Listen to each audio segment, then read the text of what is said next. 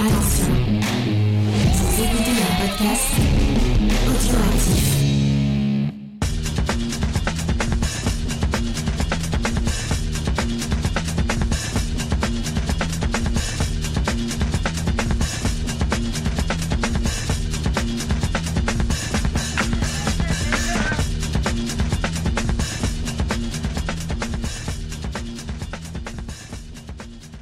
Salut à tous et bienvenue dans le podcast des réfracteurs, un podcast bilan aujourd'hui puisque euh, comme pour Sidney Lumet nous venons de finir une rétrospective, cette fois elle était consacrée à Li Shangdong et donc comme pour Sidney Lumet on va dresser un petit bilan, on va passer en revue ces films que nous avons tous analysés sur notre site lesréfracteurs.fr, on va commenter un petit peu ce qu'on a vu en compagnie de Gré Pigeon. Bonjour Gré Pigeon. Salut Spike. Ouais, ouais, on va finir, on va finir le travail euh, avec Li Shangdong et enfin, hop, débarrasser du bonhomme. Euh, mais bon, ça, ça a un petit pincement au cœur parce que on a quand même vu six très grands films avec le monsieur. Ah, c'est vrai que pour Lumet, euh, on va pas se mentir, il y avait un petit peu de déchets, il y avait des grands chefs-d'œuvre, bien sûr, des films incontournables, mais il y avait eu aussi des périodes un peu creuses. Là, Li Shangdong, il y a que six films, mais alors euh, vraiment, c'est presque la crème de la crème à chaque fois. hein. Avant de commencer, on va peut-être rappeler pourquoi est-ce qu'on a initié cette rétrospective Li Shangdong. Euh, c'est pour la venue du cinéaste euh, au Festival Lumière. Et à l'occasion du Festival Lumière, il y aura donc une grande rétrospective avec la diffusion de ses films en cinéma. C'est quand même un rendez-vous assez immanquable. Li Shangdong sera là et il présentera un documentaire grec. Ouais, un documentaire français, figure-toi, réalisé par Alain Mazard. Euh, et qui donc qui revient sur la carrière et la- et l'analyse de l'œuvre de Li Shangdong. Euh, film, donc tu me disais en off avant qu'on enregistre, qui a été euh, réalisé pendant, pendant le Covid, et donc la, réalisation de ce film n'a pas été simple. Non, ça a été un peu une épreuve de force, mais ils sont arrivés au bout de leur œuvre et ils la présentent maintenant un petit peu dans tous les circuits festivaliers. C'est l'occasion pour Li Shangdong de, parcourir un peu le globe et c'est une belle reconnaissance pour sa carrière. J'ai envie de dire à nos amis lyonnais ou de la banlieue de Lyon, euh, c'est quand même une occasion assez immanquable de découvrir un, grand monument du cinéma coréen. Tout à fait. Alors avant de commencer, est-ce qu'on rappellerait pas les règles euh, de notre petit classement euh, en toute subjectivité, en toute mauvaise foi? C'est vrai qu'on va euh, réinitier le dispositif qu'on avait mis en place pour euh, Sidney Lumet.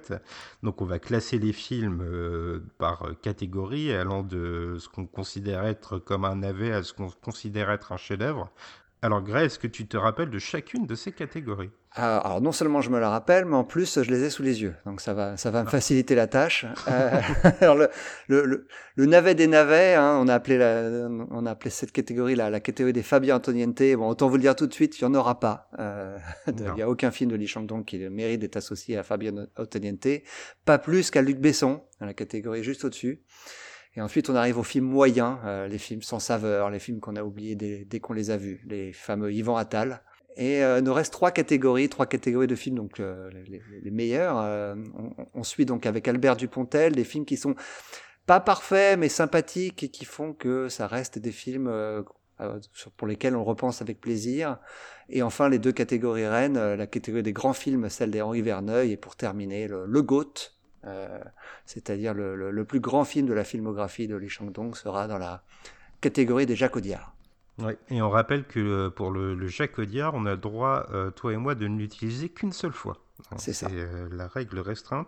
Et puis, euh, évidemment, c'est un classement fait en toute euh, subjectivité. On n'a rien contre ces cinéastes, même ceux qu'on a classés en bas de l'échelle.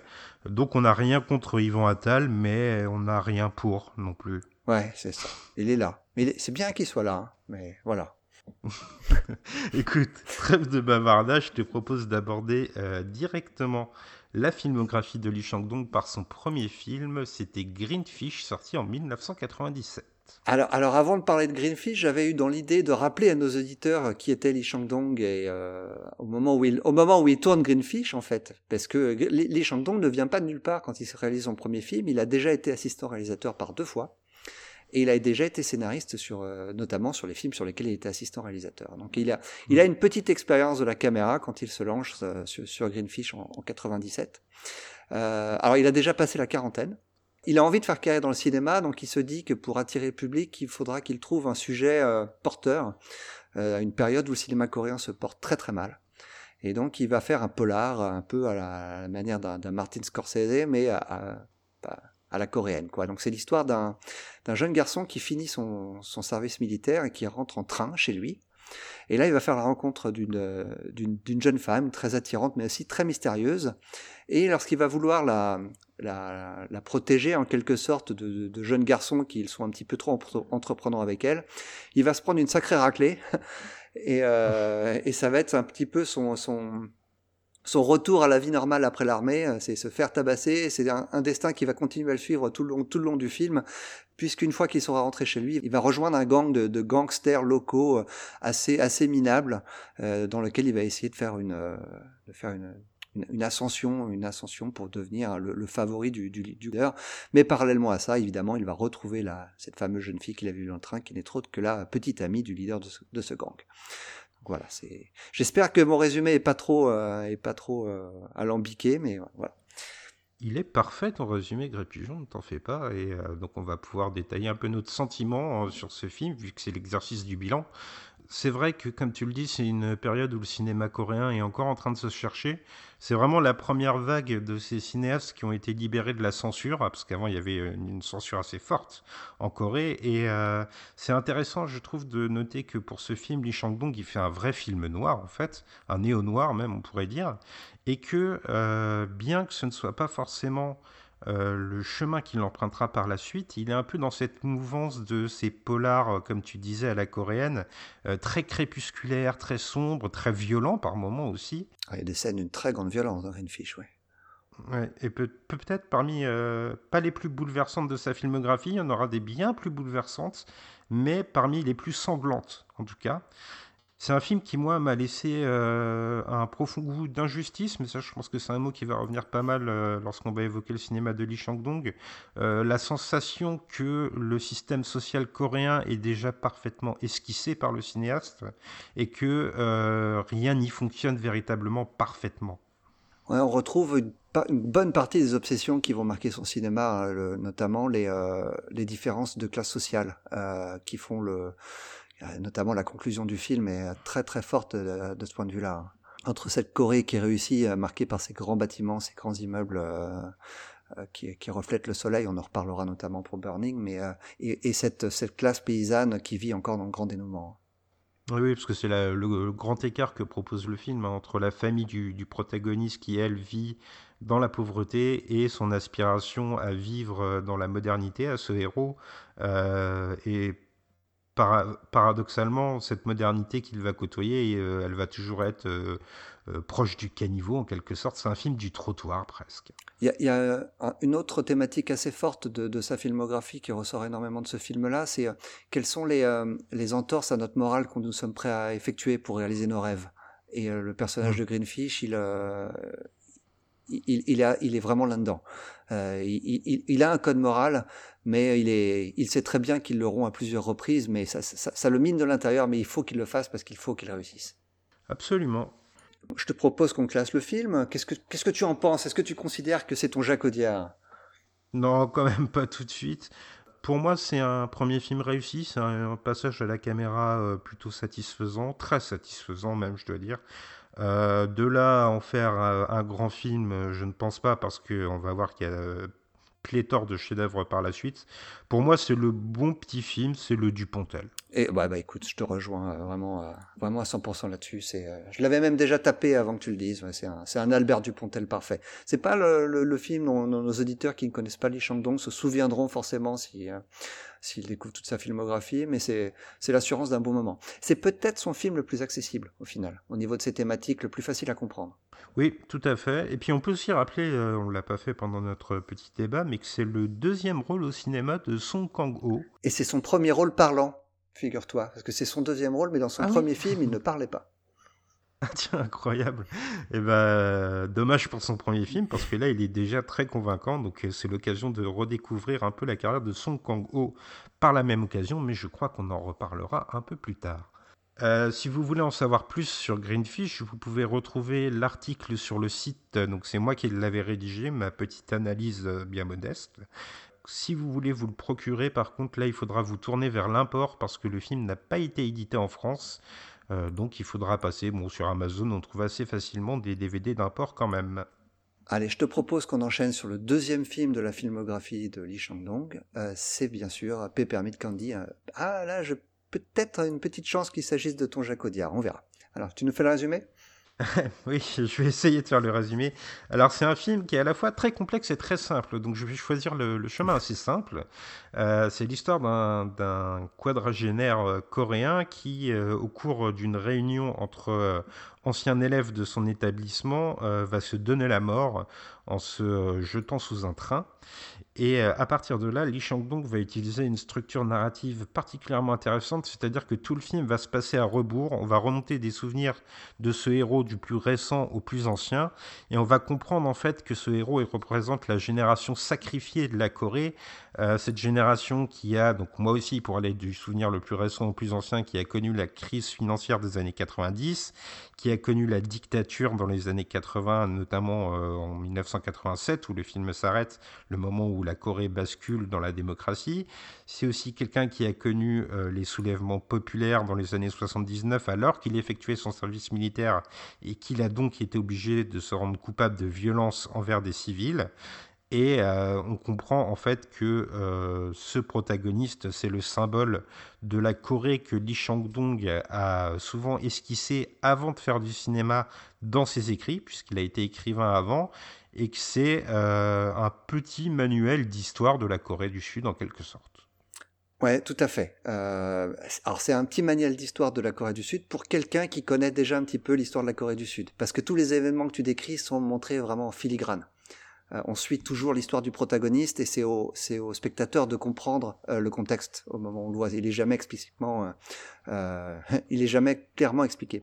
C'est vrai que c'est en filigrane, mais dans le même temps, en le revoyant là dans la continuité de la rétrospective, je me disais que c'était peut-être le film de Lee Chang-dong où sa mise en scène est la plus extravagante. Il y a des éléments qui sont presque incongrus dans le récit, qui paraissent presque fantastiques. Il y a cette récurrence du train, par exemple, qui va revenir à chacun des souvenirs, euh, qui est parfois très subtil, parfois très appuyé. Et euh, il y a aussi euh, le jeu de l'acteur qui vend la folie d'une manière incroyable, un acteur qu'on retrouvera un peu plus tard pour Oasis, il me semble. L'acteur et l'actrice hein, qui reprendra tous les deux pour Oasis. Oui, tout à fait. c'est le film le plus fou peut-être de Lee Chang-dong. je ne parle pas de film le plus maîtrisé, mais le plus, oui, le plus extravagant, comme je disais. Peut-être même son plus ambitieux en fait. Euh, il a une ambition narrative assez, assez incroyable pour un deuxième film. Euh, et il n'est pas tombé dans le piège du deuxième film raté. Euh, il, a, il, a, eu beaucoup d'ambition, mais il s'est donné les moyens de ses ambitions pour, pour réussir son film. Hein. C'est un, un, petit, un petit, un petit chef-d'œuvre. Hein. Ouais, ouais, un petit chef-d'œuvre. Je parle même de grand chef-d'œuvre. tu sais que j'aime beaucoup ce film. je trouve aussi qu'il a une certaine intelligence dans sa manière de décrire les liens affectifs.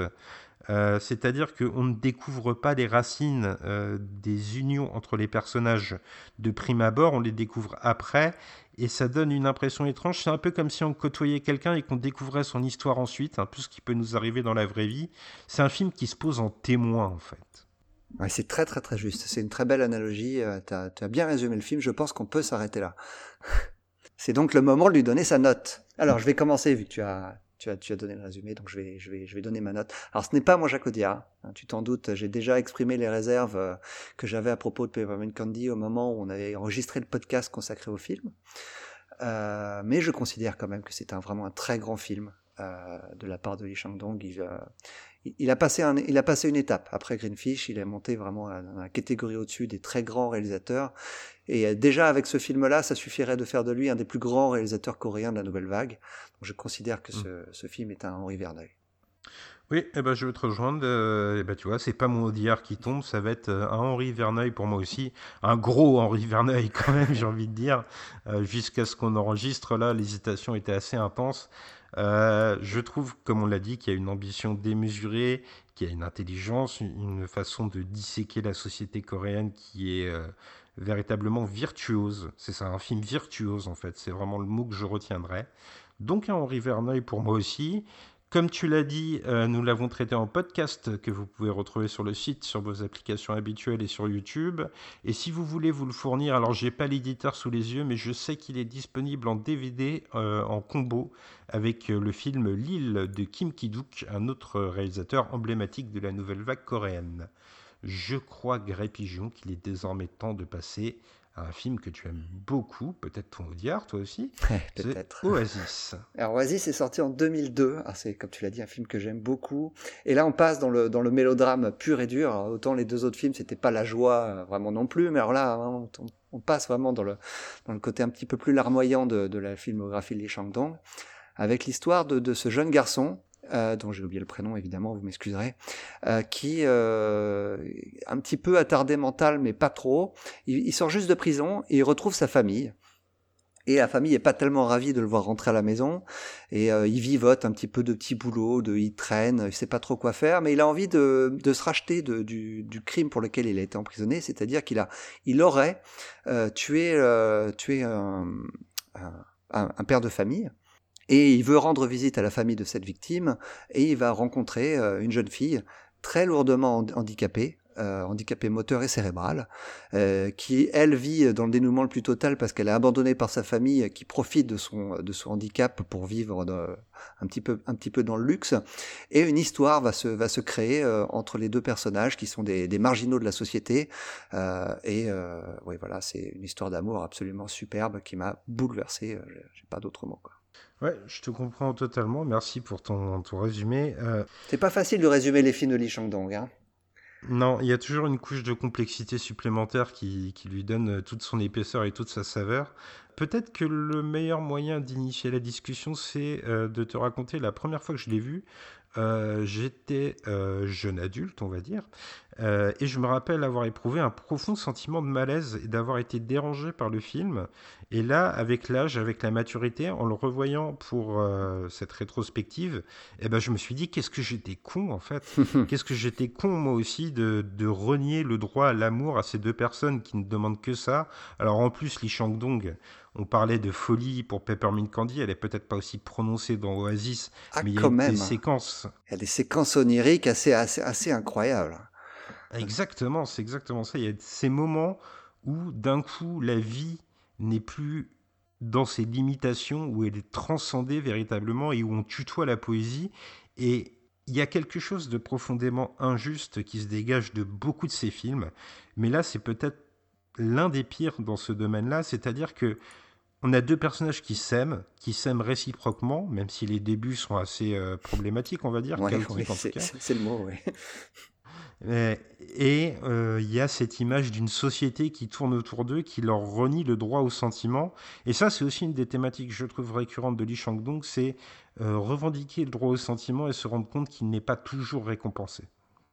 Ouais, ouais, ouais c'est très très très beau film. Alors figure-toi que suite à ce film, euh, euh, ça va lui apporter une certaine gloire euh, au niveau national puisqu'il va être nommé ministre de la Culture juste après la sortie de ce film-là. Ça l'a vraiment mis sur la carte en Corée. Déjà Peppermint Candy l'avait fait, hein, pour être honnête. Eh bien écoute, je, vais, je vais continuer la règle que, que j'ai instaurée moi-même à l'instant T où je te parle. celui qui fait le résumé ne, ne note pas en premier, donc c'est donc à toi de donner ta note je te laisse en choisir, en faire ton Jacques Audiard, en toute, euh, objectivité. mais presque tous les Lee Chang-dong pourraient être des Jacques Audiard, c'est assez dingue. Euh, mais non, je vais lui réserver mon Verneuil, et encore une fois, c'est un gros Verneuil, un vrai Verneuil du cœur. Euh, c'est un film bouleversant en fait. pour ne pas s'émouvoir devant ce film, il faut ne pas avoir de cœur ou être comme moi quand j'étais jeune, assez idiot. Quant à toi, est-ce que ce sera ton Jacques Codiard. Eh bien, écoute, à, l'instar de ton choix avec Peppermint Candy, mon, ça, ma sélection été cornélienne. J'ai vraiment, vraiment lutté à ne pas choisir euh, Oasis en Jacques c'est, si, je peux m'exprimer ainsi, c'est mon Jacques bis, mais donc j'en fais un, Henri Verneuil. Parce que j'ai un tout petit peu mieux dans ma sélection. Tu me vois venir, hein, évidemment. Je te vois venir et je me demande si on va pas tous les deux dans la même direction en fait. En tout cas, euh, si vous voulez en savoir plus sur Oasis, vous pouvez retrouver l'article qu'il y a sur le site. C'est moi qui l'avais écrit et qui lui avait donné un joli neuf coup de cœur. Et si vous voulez découvrir le film, ce qu'on vous implore de faire, vous pouvez vous tourner vers l'édition de Arte Vidéo. On enchaîne avec son quatrième film. Donc, euh, Lee Chang-dong n'est plus euh, ministre de la Culture euh, de la Corée, mais donc il revient à ses amours cinématographiques et il retrouve un de ses acteurs qu'il avait déjà fait tourner donc son premier film. On retrouve Song Kang-ho évidemment, alors que là dans un rôle beaucoup plus important pour Secret Sunshine. Ouais, Secret Sunshine, c'est un peu le film de l'épreuve. Hein. Vous allez en ressortir euh, relativement essoré, autant vous prévenir tout de suite. Alors, pour vous planter le décor, c'est l'histoire de Shin Ae.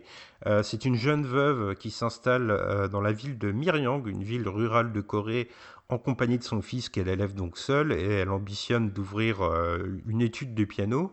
malheureusement, une fois arrivée sur les lieux de sa nouvelle ville, un nouveau drame va la frapper et euh, va mettre à rude épreuve euh, non seulement euh, tous les espoirs qu'elle peut avoir encore dans l'existence alors qu'il lui en restait déjà pas beaucoup, et qui en même temps va vraiment la pousser dans ce dernier retranchement, même physique. Hein. On sent une grande souffrance qui s'exprime de ce film. pour l'accompagner, tout de même, il y a ce personnage assez assez étrange, j'ai envie de dire, qu'incarne Song Kang-ho, qui est une espèce de de voisins bienveillants, parfois un peu intrusifs aussi, mais qui euh, pose un regard compatissant sur elle et qui essaye de l'aider malgré sa longue descente aux enfers. C'est un peu le seul rayon de lumière du film. C'est euh, un petit peu mm. la, ma, ma, bouée de, ma, bouée de sauvetage. Quand j'ai regardé le film, c'était chaque scène où apparaissait son Congo. Euh, je savais que j'allais pouvoir un petit peu me détendre, un petit peu me reposer de tout ce, de tout ce drama qui, qui est très lourd, hein, qui rend le, le visionnage du film vraiment difficile par moments. Oui, c'est euh, le film de l'épreuve. Euh, sur le site, vous pouvez retrouver, euh, je tiens à le mettre en avant particulièrement, Greg, donc je le fais maintenant, le magnifique article de Charlotte qui a plongé en profondeur dans l'étude du film et euh, un, point qu'elle évoquait sur lequel j'aimerais qu'on rebondisse, c'est le fait que euh, le point de vue de, euh, Li Shangdong, le point de vue du réalisateur, est presque celui d'un dieu. Et du coup, moi, en y réfléchissant là, en préparant ce podcast, je me disais, mais dans quelle position ça nous place, nous, spectateurs? Et nous aussi, on est un peu esclaves de ce que va faire avancer Li Shangdong tout au long du film. Et ce sentiment d'impuissance, c'est ce que je retiens le plus de ce film, c'est jusqu'où est-ce qu'on va pouvoir aller dans le drame absolu et à quel point ce réalisateur me dépossède de tout pouvoir? C'est un film qui m'a laissé véritablement euh, complètement vidé. À noter que Lee Chang-dong donne le rôle de personnage principal à une femme, ce qui est la première fois, si on fait abstraction d'Oasis, où, le, mmh. les rôles étaient partagés. Mais donc la performance de Jeon euh, Do-yeon, euh, difficile à prononcer, est vraiment exceptionnelle. Euh, tant et si bien d'ailleurs qu'elle a gagné le, prix de l'interprétation féminine au Festival de Cannes, ce qui est le, premier prix que remporte Lee Chang-dong à Cannes. Ce qui est intéressant aussi avec, euh, avec Secret Sunshine, c'est le rapport que Lee Chang-dong a avec la religion, qui, qui devient majeur dans son cinéma avec ce film-là. On a parlé du fait que le personnage principal euh, vivait un drame atroce et se réfugie dans, elle se réfugie dans la religion pour essayer de s'en sortir et elle ne trouve pas les réponses dont elle a besoin. Et ce sera euh, une des thématiques constantes de l'œuvre de Li Shangdong, c'est euh, essayer de trouver des réponses ailleurs que, que ce qu'on a devant les yeux et ne pas pouvoir trouver, toujours trouver les réponses qui, qui, nous conviennent. Et, euh, et, ce film-là est très très dur avec la religion et notamment les, les prosélytes qui, que l'on peut trouver en Corée. Oui, c'est un film qui challenge le divin en quelque sorte, j'ai envie de dire. Il, pose des dilemmes moraux et des défis au concept de religion. Alors effectivement, il est très critique sur euh, les prosélytistes, comme tu dis. Euh, et dans le même temps, euh, il n'est pas non plus dans le jugement de valeur envers la religion en elle-même. Euh, il essaye de la comprendre, de comprendre comment elle peut se conjuguer avec euh, la vie quotidienne, euh, mais il en souligne parfois l'absurdité, il en souligne parfois la nécessité. Et les excès. J'ai pas l'impression. En fait, il, arrive. Le, problème de Li Shandong n'est pas tant avec la religion, mais qu'avec l'usage qu'ont certains religieux. Euh, hmm. notamment le personnage de Song Kong-ho qui devient euh, qui devient épris de religion lui aussi au moment du film. Euh, Li Shangdong le filme de manière très bienveillante, ce qui n'est pas le cas des autres personnages qui sont euh, beaucoup plus beaucoup plus excessifs dans leur foi. Et dans le jugement de valeur d'ailleurs vis-à-vis du personnage principal qui qui elle-même est dans la dans la souffrance et qui devrait accepter cette souffrance comme un don de Dieu, ce qui ce qui devient très problématique pour elle à certains à certains moments du film. Effectivement, c'est sans doute un film qui va remettre un petit peu en cause vos convictions, euh, qui va vous poser les questions qu'il faut sur ce sujet, je pense. Et puisque j'ai fait le résumé, Grèce, c'est à toi de donner ta note en premier. Euh, eh bien, écoute, j'ai été très ému par Secret Sunshine. Comme tu l'as dit, c'était euh, vraiment une épreuve. Euh, ce qui fait que je, que je me rappelle très bien t'avoir envoyé un message suite à, à mon visionnage en ayant dit, écoute, je viens de voir un chef-d'œuvre, mais jamais de la vie je ne le reverrai. Eh bien, c'est exactement. euh, je, je reste sur cette position. Le fait d'en reparler avec toi fait revenir en moi certains sentiments que je n'ai plus envie de ressentir. Euh, donc, Secret Sunshine, je, je- oui, voilà, c'est un ex, c'est un excellent film, vraiment très riche euh, en thématiques, très beau, euh, très bien, euh, très bien interprété. Mais je ne veux plus jamais le revoir. Donc, je, je vais en faire un, un Henri Verneuil. Henri Verneuil est sort de ma vue. Voilà, c'est exactement ça. Je ne veux même plus y ben, penser de ce film. Je suis très content de l'avoir vu, mais je ne veux plus le revoir. Eh ben, tu sais quoi, pour la rétrospective, c'est la deuxième fois que je le voyais et je me disais pendant tout le visionnage, ah oui. Ce ah oui de oh je vais souffrir, maintenant je m'en rappelle. Et euh, comme toi, euh, je suis totalement d'accord avec tout ce que tu viens de dire. Je vais en faire un Henri Verneuil aussi. Euh, avant tout pour sa densité dans son propos, c'est un film qui a une richesse assez incroyable. Donc un Henri Verneuil pour moi aussi. Euh, si vous voulez en savoir plus, j'insiste une fois de plus, il y a le- l'article grand format de Charlotte sur le site, euh, peut-être le plus bel article qu'on ait fait autour de cette rétrospective. Euh, Je le dis parce que c'est moi qui ai fait les autres, donc je peux. Et si vous voulez découvrir le film, là aussi on vous implore de le faire, vous pouvez le retrouver chez Diafana. Il est temps de passer à l'année 2010 avec le cinquième film de Lee Chang-dong, Poetry Grey. Euh, Poetry, donc, qui est sorti en 2010, euh, qui a obtenu le prix du scénario à Cannes. hein. je parlais tout à l'heure du, du prix qu'avait obte- obtenu l'interprète féminine pour Secret Sunshine. Pour ce film-là, c'est le scénario. Et donc, dans Poetry, on va suivre, on va suivre quasi exclusivement un seul personnage pendant tout le film. On va retrouver Mia, qui va être de tous les plans. C'est une femme euh, d'une soixantaine d'années qui vit euh, plutôt modestement avec son petit-fils, qui est, qui est au collège, euh, qu'elle élève toute seule. Et euh, Mia s'intéresse à la poésie et elle va, elle va s'inscrire à un cours pour essayer de, de devenir, euh, d'en apprendre un petit peu plus sur cet art qui l'intéresse. Mais parallèlement à ça, elle va apprendre, euh, elle va apprendre des choses qui vont perturber un petit peu sa vie, notamment sur son état de santé. Elle est atteinte, euh, elle apprend qu'elle est atteinte d'un début de, maladie- de maladie d'Alzheimer. Mais le vrai drame qui va la, qui va la toucher, c'est le fait que son fils va être accusé d'un viol collectif sur une jeune fille qui, euh, qui s'est donné la mort. Et donc le film va suivre Mia et les dilemmes que ce, le fait d'apprendre ce qui s'est passé avec son petit-fils, euh, ce que va causer en elle, euh, et euh, quel sacrifice va-t-elle va-t-elle être prête à accepter pour pouvoir essayer de éventuellement sauver son petit-fils et essayer elle-même de se, de se sauver en, à travers la beauté et la recherche de, et la recherche de la- de l'art à, à travers la poésie. Un très joli film. C'est une comédie, hein, si on compare par rapport à Secret Sunshine, mais ça reste un drame assez, assez, assez dur. Oui, et euh, je salue ta performance sur l'exercice du résumé parce que c'est véritablement un film. Ah, je me suis Euh, un alors peu emmêlé les morceaux, t'es gentil, mais oh là là, c'est pas facile Bah, Poetry. hein. Il faut bien dire que, et ça c'est peut-être quelque chose qu'on pourrait dire pour tous les films de Lee Chang-dong, mais c'est particulièrement le cas sur Poetry, je trouve, c'est que on soulève une couche du récit, on découvre un autre propos, une autre façon d'interpréter, et c'est quelque chose qui s'éprouve en fait à chaque scène. Chaque scène apporte une nouvelle idée, une nouvelle nuance, que ce soit sur la société, que ce soit sur le- la maladie, sur la condition qu'on donne aux personnes âgées, sur l'impunité, ça, ça brasse une immensité de thèmes assez fulgurante. Et dans le même temps, euh, c'est un film euh, qui euh, fait preuve d'une empathie assez prononcée pour son personnage principal. C'est pas toujours le cas avec Lee Chang-dong, mais là, on est véritablement en empathie avec Mia. Et il y a cette notion d'oubli euh, qui est euh, conjuguée donc avec cette maladie d'Al- d'Alzheimer qu'on lui diagnostique. Cette notion d'oubli, elle a une façon de s'exprimer à l'écran euh, assez intéressante, c'est-à-dire qu'il y a des, des éléments qui vont s'évanouir, il y a des moments où elle va perdre le fil de ses pensées et ne plus pouvoir faire face à ses responsabilités. Il y a une façon de filmer l'invisible en quelque sorte. Moi, j'en ferai un diptyque hein, avec Secret Sunshine, dans lequel euh, Mm. l'abandon de soi et le sacrifice sont les, sont les thèmes principaux. Ouais, ce sont, c'est vraiment les deux films les plus durs de sa filmographie, euh, les plus, euh, les plus émotionnels. Oui, d'ailleurs, euh, tu me confiais que Lee Chang-dong lui-même avait fait un rapprochement entre ces deux films euh, pour exprimer notamment le fait qu'il s'enfermait un peu dans une grammaire. Ouais, ouais, il a, il- notamment, donc juste après Poetry, il va, il va avoir, il va remettre du temps avant de pouvoir tourner un, tourner un film, hein, suite à, suite à une volonté politique hein, de, de, la part des gouvernements coréens de l'empêcher de travailler. Et euh, ça va lui permettre de se ressourcer et d'éviter de retomber dans ce qu'il considérait oui, être un, le piège dans, lequel, dans, dans, un piège dans lequel il était tombé. Celui de vouloir faire plaisir à son public avant de vouloir délivrer lui-même le message qu'il a envie de délivrer. Drôle de façon de faire plaisir à son public, quand même. C'est pas faux. Mais euh, en tout cas, euh, il est temps de le classer. Tu as fait le résumé, donc c'est moi qui m'y colle en premier, si je ne me trompe pas.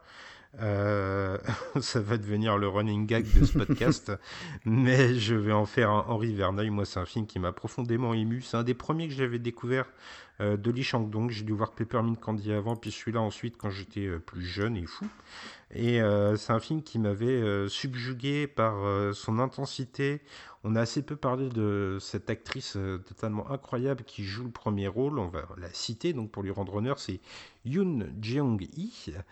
Elle a 200, 200 films à sa, à sa carrière quand même. C'est pas n'importe qui en Corée, mais euh, sauf que ça faisait 15 ans qu'elle n'avait pas tourné et euh, maintenant que le film avait plus de 10 ans, bah, ça fait plus de 10 ans qu'elle n'a pas tourné depuis. Donc elle est vraiment sortie Ouais. de sa retraite pour les Chongdong. Ouais, c'est la preuve de la reconnaissance qu'on octroie à ce cinéaste en Corée du Sud. Et ça vous montre à quel point il peut être euh, important dans son pays. On a souvent, euh, ces dernières années, loué euh, les vertus du cinéma coréen et à raison. Euh, Lee Chang-dong, c'est peut-être pas le nom qui revient le plus souvent, mais c'est un des plus importants lorsqu'on se penche sur l'histoire du cinéma. Bon, en tout cas, voilà, pour moi, ce sera un Verneuil. Eh ben écoute, pour moi, j'hésite vraiment entre le Verneuil et le Dupontel, euh, parce que Oh. je considère que Poetry est un tout petit peu moins fort que peuvent l'être Secret Sunshine ou Oasis. Je vais te rejoindre euh, avec, avec joie dans le fait de le classer comme un Henri Verneuil. Si vous voulez en savoir plus, euh, il y a l'article sur le site, c'est moi qui l'ai rédigé, consacré au film, donc une, une tentative d'analyse euh, de ce film assez riche. Et si vous voulez le découvrir, il est disponible chez Diafana également. Eh bien écoute mon cher Spike, je vais peut-être te surprendre, mais je crois qu'il est temps pour moi de faire un pronostic sur quel sera ton euh, Jacques Audiard. Je vais Hmm. prendre un risque, Je- un énorme risque. Je pense que ton Jacques Audiard sera le prochain film de Lee Chang-dong, c'est-à-dire son sixième et son dernier, euh, Burn. Mais la cote était à 1.0, C'est donc euh, c'était pas bien dur. Bah effectivement, hein, le suspense est tué dans l'œuf, ce sera notre Audiard à tous les deux, puisque tu n'as pas décerné le tien non plus. Euh, Burning, pour euh, vous le résumer, donc déjà c'est une adaptation d'une nouvelle de Haruki Murakami, donc déjà c'était fait pour me plaire. Et euh, ça raconte l'histoire. Alors là, Gray, avant que je me lance dans le résumé, j'aimerais que tu me souhaites bon courage. Ah écoute pas, non seulement je ne te le souhaite pas, mais euh, j'ai envie de te dire bien fait, parce que rappelle-toi que c'est toi qui m'as lancé sur le résumé lors du podcast que nous avons enregistré consacré au film. Donc je me suis déjà vrai. livré au jeu du résumé, donc à ton tour. Burning, c'est l'histoire de Young-soo, un jeune garçon coréen qui retrouve par hasard dans la rue euh, Aemi, une jeune fille avec qui il avait grandi dans son village euh, euh, provincial, un village de campagne. Il la retrouve dans l'ébullition de Séoul euh, au cours de son travail. Et une relation charnelle va s'initier entre les deux personnages, mais cette relation va être interrompue par le voyage de Aemi euh, en Afrique. Et, euh, et à son retour de ce voyage d'Afrique, elle va revenir avec Ben, un jeune garçon fortuné, contrairement à eux, et euh, très sophistiqué, de qui elle va s'éprendre, et Young-soo va donc rentrer dans une certaine forme de jalousie. Mais ce qui va jeter le trouble sur le récit, c'est une confession que Ben va faire à Young-soo, la confession qu'il a une, la curieuse euh, euh, manie de mettre le feu à des serres euh, pour les voir se consumer. Et dans toute la deuxième partie du récit, à la suite de cette confession, Amy va disparaître et le sort de la jeune fille va être entouré de mystères. Eh ben écoute, ton résumé est pas mal du tout. Alors, c'était pas facile, hein, comme, comme tu l'as dit, comme tous les films euh, de, de Lee Chang-dong. Alors Burning, euh, bon, on n'en fait pas mystère, c'est notre, euh, c'est notre Jacques Audiard à tous les deux. Un film d'une richesse incroyable dans ses thématiques, euh, dans la manière dont le film est réalisé et dans l'interprétation. Tu as pas cité, je crois qu'on l'avait pas cité non plus au moment du podcast. L'acteur qui interprète Ben est, est relativement connu, en tout cas par rapport aux deux autres interprètes qui sont plus jeunes. C'est Steven Young, Ouais. Qui a fait carrière euh, notamment aux États-Unis. hein. Vous avez pu le voir dans la série Walking Dead ou, plus récemment dans le film Nope. Euh, voilà, le Burn- Burning, c'est vraiment pour moi, c'est son chef-d'œuvre. Euh, il, embrasse tous les thèmes qui, ont, qui, font son cinéma depuis son premier film. Et d'ailleurs, je le dis dans le podcast, mais je trouve que Burning répond à Greenfish de bien des manières. Euh, mm. et, notamment donc les, les liens qu'il peut y avoir entre le, les liens filiaux qui peut exister dans, les, dans la société coréenne, mais également les, les, les problématiques de classe lié au fait que la, la, la, Corée est un pays qui a eu une, une expansion euh, euh de richesse extrêmement rapide, mais qui a laissé beaucoup de laisser pour compte. Euh, et Burning revient, revient beaucoup là-dessus, et cette jalousie que peuvent éprouver les gens qui sont laissés de côté par, le, par cette réussite. Euh, et en même temps, c'est un mystère. Euh, à bien des égards, est-ce que, le, est-ce que ce qu'on voit est réel? Est-ce que ce qu'on voit n'est pas l'imagination du personnage principal? Est-ce, est-ce que la disparition d'Amy en est vraiment une? Est-ce que les, ce, ce, que le personnage pense réaliser est, est, une bonne chose ou une mauvaise chose? Tout, Beaucoup de questions restent, restent ouvertes et sont euh, ouvertes à, l'interprétation du spectateur, qui en fait un film riche à, plus, à bien des égards et qui prend de l'épaisseur à chaque revisionnage du film. Oui, alors là, je vais complètement appuyer ce que tu viens de dire juste à l'instant. C'est un film, plus je le vois, plus je l'aime. Euh, mm. Parce que euh, c'était la troisième fois euh, que je le voyais là pour la rétrospective. Et à chaque fois, j'ai découvert une nouvelle couche, une nouvelle idée, un nouveau plan que je pensais anodin et qui se révèle hautement significatif une fois qu'on a toute la trame en tête. Je comprends tout ce que ce film peut avoir de déroutant au premier visionnage, voire même parfois d'un peu lent, parce qu'il a un rythme très lent quand même, hein, il faut le préciser. Mais euh, une fois que tous les pions ont parfaitement été euh, mis en place, une fois que tout est agencé, tout finit par s'emboîter avec une complexité incroyable. Et comme tu l'as dit, c'est un peu la synthèse des thèmes fétiches euh, de Li Shangdong. Alors il y en a qui nous, a, qui nous ont fait rire. Par exemple, la religion, on l'évoquait tout à l'heure. Là, ah c'est traité véritablement en un plan, euh, mais qui n'est pas, pas innocent hein, pour autant. Euh, et euh, on retrouve tout ce qui fait l'essence de Li Shangdong. Euh, à la fois la vision complète qu'il avait par exemple dans de la société coréenne dans Peppermint Candy, mais en même temps une certaine forme d'épure qu'il avait adoptée depuis Secret Sunshine. Si cette pause a été forcée et a été initiée dans des conditions tragiques, puisqu'il a été émis sur liste noire, comme tu nous le disais tout à l'heure, elle aura au moins eu euh, le bon goût d'offrir ce vrai renouveau à Lee Chang-dong. Et euh, je suis assez content qu'un de mes cinéastes favoris, euh, je peux le qualifier en tant que tel, Lee Chang-dong, ait été ému, parce que c'est véritablement ça qui lui a donné envie de faire le film, euh, par la nouvelle d'Haruki Murakami que euh, j'implore nos auditeurs de lire également, parce que c'est un vrai petit chef-d'œuvre. Alors juste pour rajouter, une petite anecdote par-dessus tout ça, donc euh, de manière beaucoup plus prosaïque, figure-toi que Burning a été le tout premier film sélectionné euh, euh, le, tout premier film coréen sélectionné aux Oscars dans la catégorie du meilleur film étranger. ça, peut paraître incroyable, qu'il ait fallu attendre 2018 pour qu'un film représente la Corée aux, Oscars. Voilà.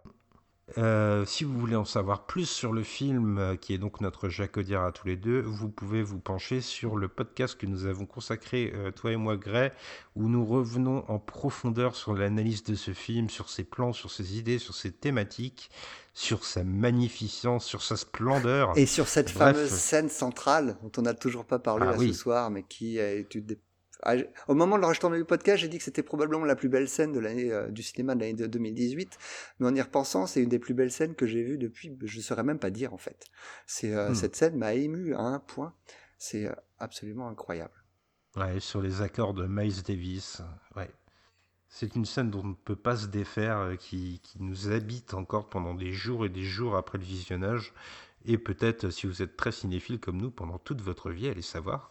En tout cas, si vous voulez découvrir Burning, comme pour les deux films précédents, c'est disponible chez Diafana. Et en plus, là, il y a un livret de 32 pages assez intéressant sur le film, donc euh, n'hésitez pas. Et puis, bah, je ne te demande donc pas euh, où est-ce que tu le classes. C'est notre Jacques Audiard, comme on l'a dit un peu plus tôt. On, on, vient quand même de finir de la, la filmographie d'un réalisateur qui ne, qui ne, comporte aucun Yvan Attal, aucun Luc Besson et aucun Fabien Antoniente dans sa filmographie, ce qui est euh, assez mm. impressionnant. Euh, on n'est pas loin d'un réalisateur à la filmographie presque parfaite. Oui. Si, si, vous avez, euh, chers auditeurs, des idées d'autres de, de, réalisateurs qui ont une, une filmographie aussi réussie, nous sommes preneurs. Oui, c'est vrai qu'il n'y a rien à acheter. hein. Vraiment, même Greenfish qui pourrait sembler un cran en dessous euh, par moment, euh, je trouve qu'il ne dépareille vraiment pas de cette filmographie euh, étincelante. Je, je pense que beaucoup de réalisateurs se contenteraient d'avoir un, Greenfish dans leur filmographie. Alors, de cette filmographie presque parfaite, Gray, si tu devais retenir une chose, qu'est-ce que ce serait? Ah Bah écoute, je viens d'en parler, donc ça, c'est assez évident. Je dois, je dois en retenir, je vais retenir la scène, la scène pivot du film Burning, où, où Amy se, se- se, retire ses vêtements euh, en dansant sur du, sur du Miles Davis. C'est, cette scène est tellement, tellement bouleversante que. euh, Mais, mais puisque c'est trop facile en fait, je vais, je vais revenir sur Oasis.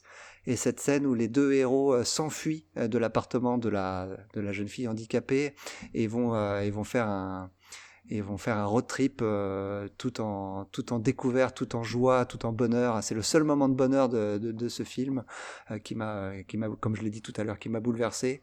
Et euh, ouais, j'ai envie j'ai envie de garder ça en mémoire, ce, le grand sourire de ces deux personnages, elle sur ses épaules et lui en train de courir. euh, C'est une très belle une des très belles images du cinéma de Lee Chang-dong. Et toi?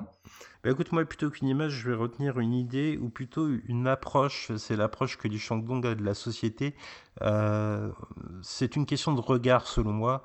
C'est-à-dire qu'on a des cinéastes euh, brillantissimes, des cinéastes qui euh, peut-être aussi ont une filmographie quasiment parfaite, mais qui s'épanouissent dans un regard critique de la société. Et Lee Chang-dong, ça n'est pas que la critique. C'est la critique et la compassion en même temps euh, dans la pastille que tu avais consacrée euh, en pré- préambule de cette rétrospective. Tu parlais d'empathie et j'ai envie de te citer, Gray, et de reprendre ton mot d'empathie. Le cinéma de Lee Chang-dong, ça n'est pas que de la noirceur, il y en a beaucoup, ce n'est pas que des épreuves, il y en a beaucoup. C'est aussi beaucoup d'empathie pour l'être humain et une tentative de le comprendre que je pense assez réussie, vu ce qu'on en dit comme bien depuis tout à l'heure. Eh bien, Grève, voilà qui conclut notre rétrospective Lee Chang-dong. J'espère que nos auditeurs et lecteurs, bien sûr, nous auront, euh, auront pris plaisir à nous lire et à nous écouter pendant cette quinzaine spéciale. Euh, je rappelle à toute fin nécessaire à nos amis lyonnais ou ceux qui habitent aux environs ou ceux qui sont véritablement passionnés par Lee Chang-dong que Lee Chang-dong sera présent euh, au Festival Lumière qui commence euh, le 15 octobre, justement, au moment où sort ce podcast. Euh, donc ne ratez pas cette occasion. Et moi, je félicite le Festival Lumière de cette initiative qui les honore. Tout à fait. Sinon, pour revenir un petit peu sur l'actualité, sur notre actualité, on, on a- on arrive à la fin de l'année, donc là, on va rentrer dans le marathon du visionnage des films qui sont euh, favoris pour les Oscars. Mais sachez que nous travaillons Ah d'ores et déjà d'arrache-pied à notre, notre prochaine rétrospective, dont nous gardons la thématique secrète pour le moment, mais qui, je l'espère, euh, vous plaira autant que euh, elle nous prépare, elle, nous- elle nous plaît nous à la préparer.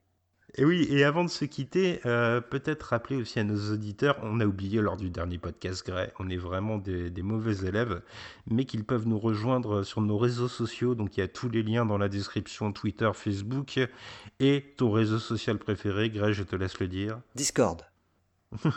Oui, vous pouvez jouer d'ailleurs au Devine mon film si vous voulez vous faire battre par notre ami euh, Preacherman qui devine les films en 10 secondes avec un plan de coupe que tout le monde a oublié. C'est l'occasion de lui faire un petit salut amical. Et euh, bah, n'hésitez pas à venir discuter avec nous, à nous faire part de vos idées aussi pour s'améliorer. C'est bien les retours critiques. Lorsque euh, la critique est fondée, on est évidemment preneur pour s'améliorer. On vous remercie de nous avoir écoutés. On espère que vous apprécierez le cinéma de Lee si vous ne le connaissez pas encore. Et on vous dit à très bientôt. Allez, salut